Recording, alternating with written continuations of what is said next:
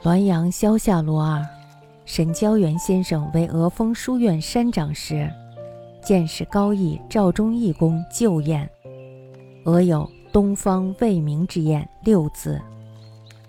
沈交元先生呢，在任俄峰书院院长的时候，拿出高义人赵忠义公的一方旧宴，那么在宴额上呢，有“东方未明”之宴六字。宴的背面呢是铭文：“残月盈盈，太白闪闪，鸡三号，更五点。”此时拜书积大焉，事成侧汝弓，不成同汝匾。那么大概呢是在弹劾魏忠贤的时候，用这方砚台研磨了书写的奏书。那么末尾呢还有一行小字儿提到门人王铎书，这行字儿呢漏刻了，但是呢黑色的痕迹深入砚石。那么砚台呢，平时要是干着的时候呢，是看不见的。但是呢，用水一浸，这五个字呀，马上就清清楚楚地显示了出来。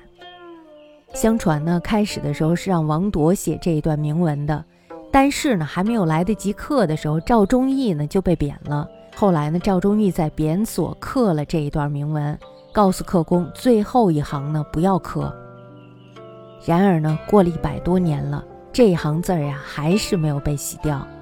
这事儿呢也很奇怪，很多人就说了，说这个赵忠义啊，他嫉恶如仇，十分的严格。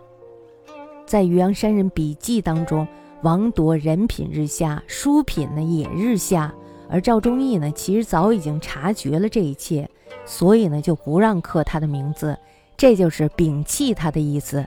但是呢，他的名字仍然洗不掉。这是为了显示他曾经为赵忠义公所摒弃。天地鬼神常在一件事中偶然显露出一些技巧来，让人们有所警醒。这件事儿呢，也许就是这样的吧。